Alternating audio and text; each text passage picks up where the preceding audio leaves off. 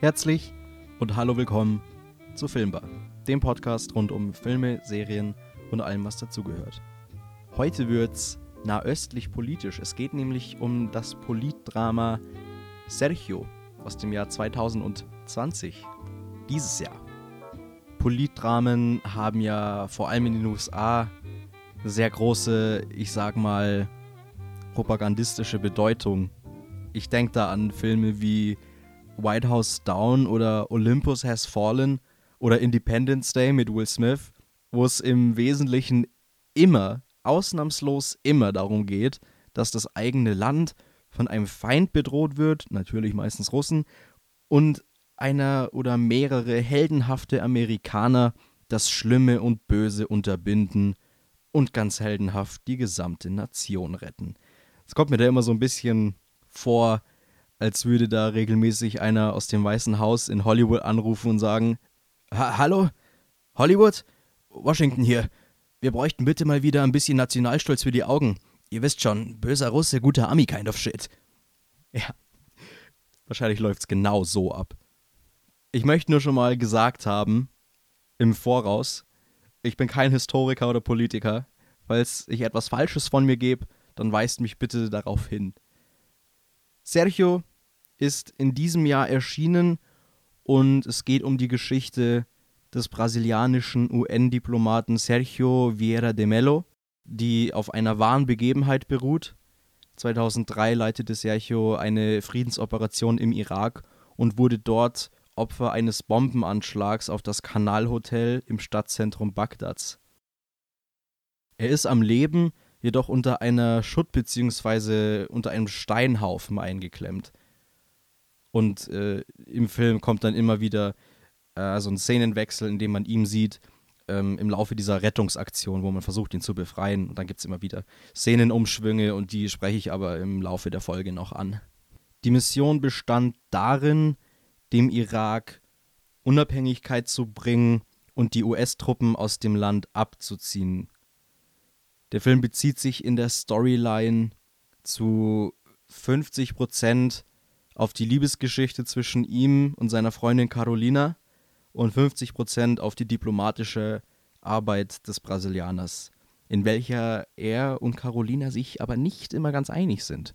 Auch ein interessanter Side-Fact, dass Sergio im Film, glaube ich, vier verschiedene Sprachen spricht und das aber auch nicht wirklich weiter beachtet wird oder gewürdigt. Er, er es ist einfach so. Er, er, spricht, er spricht vier Sprachen.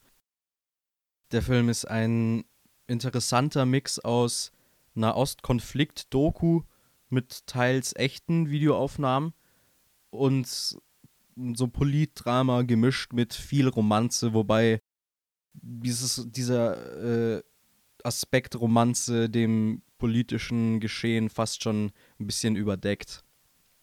Beim Anschauen bekommt man fast schon ein bisschen Gänsehaut, weil der Film gut zeigt, wie groß die Missstände damals waren im Nahen Osten und es übrigens teilweise immer noch sind. Die Recherche der Filmemacher war anscheinend ziemlich gut, denn die Charakteristik der amerikanischen Soldaten wurde sehr gut getroffen. Dieses aggressive und bestimmte Auftreten der Soldaten war zu damaliger Zeit durchaus äh, an der Tagesordnung, weil der Krieg mehr oder weniger durch den 11. September ausgelöst worden ist und die US-Soldaten dadurch einen gewissen Grundhass entwickelt haben und diesen oft an den irakischen Bürgern und Bewohnern ausgelassen haben in Form von verbalen Ausfällen, aber natürlich auch Handgreiflichkeiten und eben versucht hat, dass man die Bürger sehr stark unter die eigene Fittiche bringt, dass man sie sehr unterdrückt. Das hat natürlich auch nicht positiv zur Stimmung im Land beigetragen. Es gibt ziemlich viele teils verwirrende Szenen in, und Drehortumschwünge.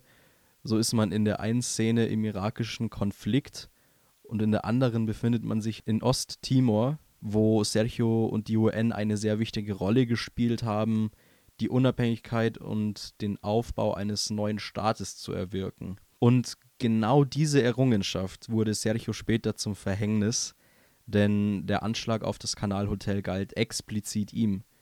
Bekannt hatte sich dazu der spätere IS-Anführer Abu Musargawi.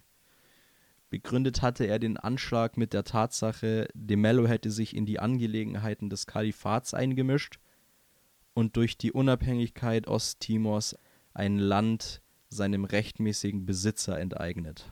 Die große Tragik hinter dem Film ist eigentlich die, dass nach dem Anschlag sämtliche UN-Arbeiten eingestellt worden sind und ein Frieden im Land immer weiter in die Ferne verschwand. Es brach ein schrecklicher Bürgerkrieg aus und das Land ist heute noch schwer gespalten und wird von Angst und Terror heimgesucht. Bis zum jetzigen Zeitpunkt konnte sich das Land nicht vom Krieg befreien, aber darauf gehe ich später auch nochmal genauer ein. Der Film wurde Ende Januar beim Sundance Festival vorgestellt und es bleibt abzuwarten, wie er sich bei diversen Filmfestivals macht. Schließlich ist er gerade erst vor einer Woche auf Netflix erschienen. Bei Rotten Tomatoes liegt der Score aktuell bei 44% Allerdings bleibt abzuwarten, wie auch der sich entwickelt, weil es sind aktuell weniger als 100 Ratings eingegangen und ich denke mal, das pendelt sich so im Bereich zwischen 60 und 80 Prozent ein. Ich werde auch nachher nochmal das Thema ansprechen, weil ich bin der Meinung, dass die Leute so ein bisschen den, die Sinnhaftigkeit des Films fehlinterpretiert haben. Das, das kommt am Ende nochmal. Und ich finde einfach die, die Performance von Wagner Muda und Anna Dermas als klaren Filmpreisfavoriten, diese Harmonie zwischen beiden ist einfach herausragend. Regie geführt bei den Ganzen hat Greg Barker. Der hat 2009 schon mal eine Biografie verfilmt und eine Doku rausgebracht über Sergio de Mello weshalb die neue Produktion auch sehr faktenbasiert ist. Und warum ich eben der Meinung bin, dass die Leute den Film fehlinterpretiert haben, ist, Greg Barker hat schon mal eine Doku, eine Biografie, eine ernsthafte gemacht über Sergio de Mello. Warum will er nochmal eine machen? Ich glaube, ihm ging es primär einfach darum, die Geschichte rund um Sergio zu erzählen und einem großen, breiten Publikum einfach den Charakter Sergio de Mello vorzustellen. Ich glaube, das war einfach seine ganze Intention. Wer eine genaue, sachliche, politisch korrekte, gut, der, der Film ist jetzt auch recht politisch korrekt, aber wer das Ganze im Detail sehen möchte, der soll sich doch bitte die, den Film Sergio aus 2009 anschauen und nicht über den neuen Streifen Sergio aus dem Jahr 2020 aufregen weil was die Leute in ihren Rezessionen äh, fordern, ist einfach Sergio aus dem Jahr 2009. Ihre Erwartungen an den neuen Sergio sind genau das, was der alte Sergio schon erfüllt hat. Das Drehbuch wurde geschrieben von Craig Borton, der 2013 schon für das Drehbuch zu Dallas Buyers Club für einen Oscar nominiert worden ist. Die Hauptrolle wird gespielt von dem Brasilianer Wagner Muda. Der studierte Journalist hat größere Bekanntheit durch seine Rolle des Pablo Escobar in der Netflix-Serie Narcos erlangt und war in vielen brasilianischen Film-, Fernseh- und Theaterproduktionen zu sehen. Die Freundin von Sergio, Carolina Lariera, wird gespielt von der wunderschönen Ana de Armas und holy shit, wie kann ein Mensch nur so schön sein? Bei ihr bekomme ich immer so diese Scarlett Johansson, Jessica Alba Vibes.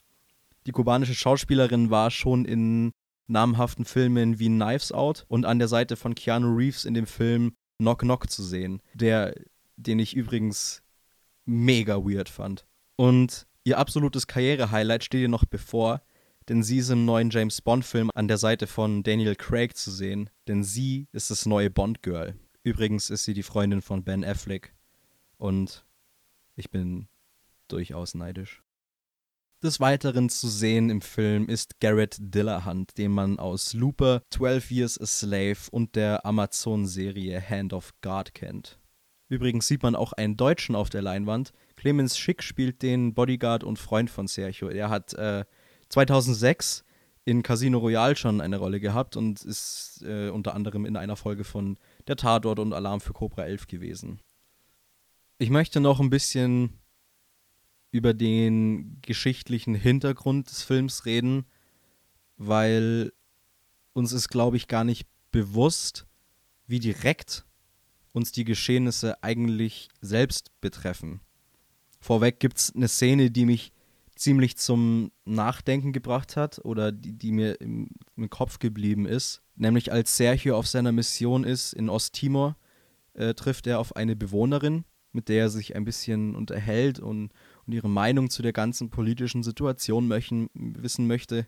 Und in diesem Gespräch sagt sie dann, es ist gut, dass Sie hier sind. Wir warten hier schon sehr lange auf die Zukunft. Und das ist so ein, da müsste man einfach mal drüber nachdenken. Wir warten hier schon sehr lange auf die Zukunft. Dieser Satz, diese Aussage trifft auf so viele Länder zu. Allein wenn man an diese ganzen vom Krieg geplagten Entwicklungsländer an sich denkt, Irak, Iran, das ist, sind Länder, in denen einfach kein Fortschritt herrscht. Es gibt nichts als Krieg, Zerstörung und das war's. Und Leid. Das sind alles, oder Indien, von Armut geprägt, Afrika vollkommen verarmt, von Zukunft ist da absolut nicht die Rede. Angefangen haben die Probleme im Nahen Osten mit den Geschehnissen des 11. September und der damit laut USA wachsenden Bedrohung durch die Terrormiliz Al-Qaida. Dann hat es sich ebenso ergeben, dass Bush gegen den Irak in den Krieg gezogen ist. Und übrigens, die Bush hätte eigentlich gar nicht mehr Präsident werden dürfen. Seine Amtszeit war eigentlich schon, also es ist schon seine zweite Amtszeit gewesen, weil in den Umfragen lag er immer ganz weit hinten und dann ist 9-11 passiert und er hat den Amerikanern versprochen, wir werden den Mann finden, der uns das angetan hat, wir werden ihn zur Rechenschaft ziehen und hat eben jeden US-Bürger versprochen, dass er den Mann holt und dass er dass er ihn schnappt. Rache wird passieren. Und getrieben von Hass und Rache haben die USA ihn dann wieder als ihren Präsidenten gewählt. Genau, natürlich hat der liebe George seine Versprechen eingehalten und ist gegen den Irak in den Krieg gezogen. Und diese Entscheidung war und ist immer noch aufgrund der vagen Begründung extrem umstritten und gilt wohl als eine, eine der kontroversesten Entscheidungen zur Amtszeit von George W. Bush. Viele Leute glauben auch, dass der Krieg im Interesse des Erdöls geführt worden ist und so entstanden Vorurteile wie 9-11 war ein Inside-Job der USA und diese würden alles tun, um an die Ressourcen für kostbares Erdöl zu gelangen. Übrigens, 9-11. Wow, also das ist so ein Thema. Ähm, ich habe mich in meinem Leben schon so viel mit 9-11 befasst, weil es einfach so eine interessante Materie ist. Ich bin keiner, der an irgendwie welche Verschwörungstheorien glaubt oder der generell alles anzweifelt. Ich meine, ich bin ein kritischer Typ so, aber ich denke jetzt nicht, die Erde wäre eine Scheibe oder so ein Kram. Aber bei 9-11 ist es irgendwie anders. Das, da hat mich die offizielle Version, wie die USA sie schildert, nie überzeugt. Und es gibt auch so viele unstimmige Begebenheiten vom 11. September selber, die, die einfach nicht matchen. Warum ist World Trade Center Gebäude 7 eingestürzt, obwohl kein Flugzeug reingeflogen ist? Angeblich wegen Trümmerteilen ähm, und Bränden. Aber welches Gebäude stürzt ein, weil Trümmer darauf landen? und es brennt. Und das ist natürlich auch bei den, bei den Twin Towers so eine Frage gewesen, warum sie eingestürzt sind und auf die Art und Weise, wie sie eingestürzt sind. Es gibt einfach, bevor ich jetzt hier anfange, über 9-11 zu reden, sitzen wir hier morgen noch. Es gibt einfach wirklich viele unstimmige Begebenheiten, die dazu geführt haben, dass ich so die Version nicht glaube, die die USA uns allen erzählen.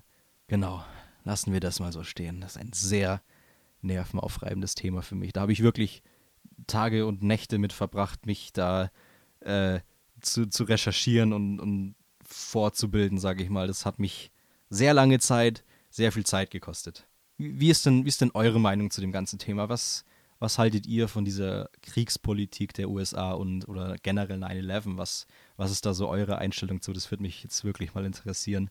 Und nach diesen Geschehnissen eben, nachdem Bush dem Irak den Krieg erklärt hat, kommt Sergio de Mello ins Spiel. Denn er hat sich von seinem Posten als Hoher Kommissar der UN für Menschenrechte beurlauben lassen, um als Sondergesandter des Generalsekretärs im Irak zu arbeiten. Sein Ziel war es, die Verhandlungen anzustreben, den Irak unabhängig zu machen und die Rüstungspolitik einzudämmen. Er wollte also dafür sorgen, dass das Land demilitarisiert wird und der Konflikt eingedämmt.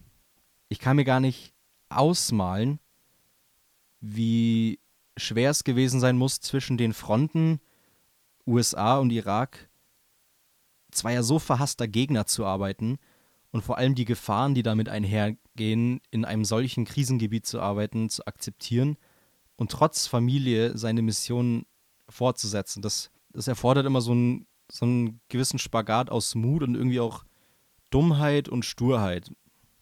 Eher Sturheit, Dummheit ist da jetzt eher nicht so der passende Begriff für. Ja, leider hat der Film gezeigt, dass seine Versuche nicht so funktioniert haben.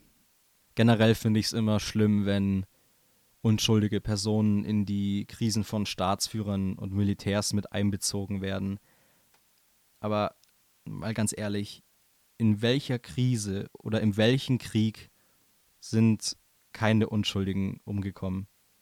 Mal abgesehen von Soldaten, es werden immer Bürger mit reinbezogen und es kommt immer Leid über die Unschuldigen, egal wie, was, wo. Es mussten schon so viele Hunderttausende Menschen im Irak, aber auch anderen krisengeplagten Ländern sterben, nur weil sie zur falschen Zeit am falschen Ort geboren worden sind. Und genau das war das, was Sergio verhindern wollte. Er hat es sich zur Aufgabe gemacht, die Menschen zu schützen, die unter den Krisen am meisten leiden, und das sind nun mal die Unschuldigen. Und um nochmal auf die Aussage zurückzukommen, wie sehr uns die Geschehnisse von damals heute noch betreffen, Nachdem die Bombe 2003 im Kanalhotel explodiert ist, wurden sämtliche UN-Missionen beendet und der Krieg konnte sich so richtig schön eskalieren und in voller Wucht über das Land herfallen. Wir bei uns in Europa haben das im Jahr 2015 am allermeisten gemerkt, als die Flüchtlingswelle ihren Höhepunkt erreicht hat und wir zunehmend mit diversen rechtsradikalen Problemen zu kämpfen hatten, die wir aktuell sogar noch im Bundestag sehen. Wer weiß, vielleicht befände sich das Land heute in einer friedlichen Demokratie, wenn es im Jahr 2003 anders gekommen wäre. Aber ich finde es einfach immer wieder erstaunlich, wie ein Geschehenes im Irak gesellschaftliche und politische Auswirkungen auf uns in Deutschland haben können. Den Dominoeffekt, den darf man auf keinen Fall unterschätzen. Weil ich meine, voraussagen kann man sowas nur sehr schwer. Alles in allem ist der Film schwer zu bewerten als Biografie hat er grandios versagt. Aber eine solche gibt es ja schon. Wie gesagt, Sergio aus dem Jahr 2009. Und der Film war auch nie darauf ausgelegt, eine reine Biografie zu werden. Vielmehr sollte er den Streifen einem breiten Publikum nahegelegt werden, damit diese die Geschichte hören von Sergio de Mello. Ja, das war die heutige Folge von Filmbar abschließend noch zu sagen, ich finde es ich find's gut, dass es solche Filme gibt, die uns so ein bisschen daran erinnern, wer für was verantwortlich war und wer dafür gekämpft hat, dass Frieden herrscht. Und es ist einfach wirklich wichtig, dass hier und da die wichtigen und relevanten Personen wie Sergio de Mello wieder ins Licht gerückt werden, damit einfach der Mensch nicht vergisst. Das ist eine Sache, die man unbedingt nie verlernen sollte. Vergessen ist schlecht. Man sollte immer aus der Geschichte lernen und versuchen, das Beste daraus zu machen. Das gerade wir in Deutschland ja schon seit 80 Jahren tun, was auch gut ist. In dem Sinne bedanke ich mich fürs Zuhören und ich wünsche euch ein schönes Wochenende. Genießt die Sonne. Macht's gut.